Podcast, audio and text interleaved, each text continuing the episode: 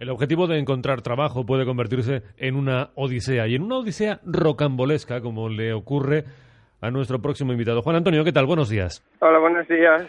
Bueno, cuéntanos tu caso porque mm, eh, tú te has llevado una, una desagradable sorpresa con un puesto de trabajo que no era tal, ¿no? En principio el puesto de trabajo sigue existiendo.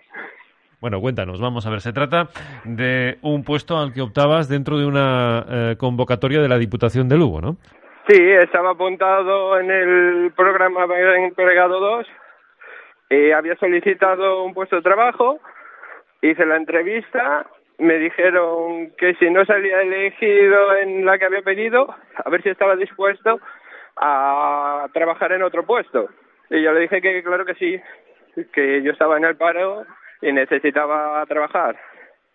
Entonces yo me dijo Lacha que pasaría que pasaría un tiempo y que saldrían publicadas las listas de los elegidos, que mirara por internet. Y el otro día fue curioso porque miré en internet el viernes y salía publicado mi nombre en un puesto de trabajo en una ganadería de peón ganadero en la Pontenova.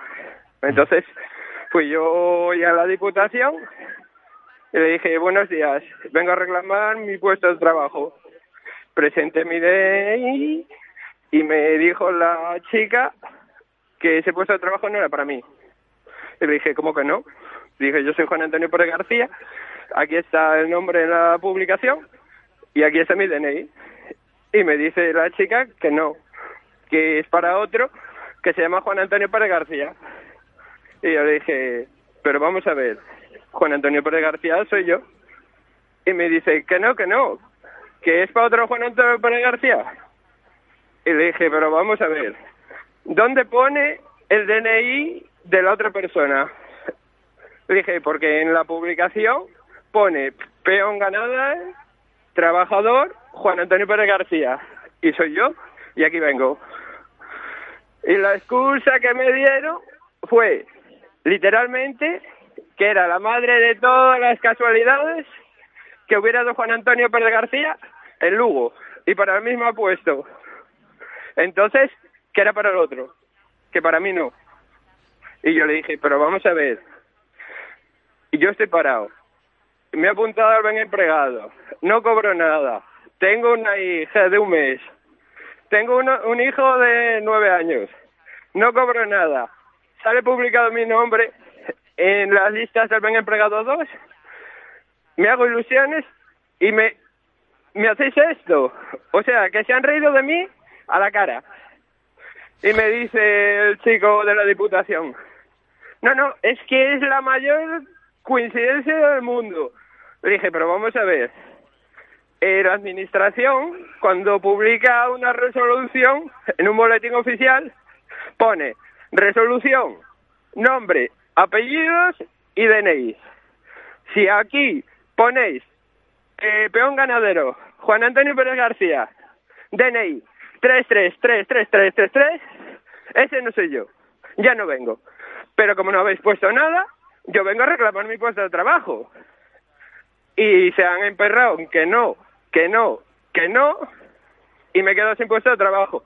Es más, me dijeron, hay otra lista de puestos de trabajo vacantes.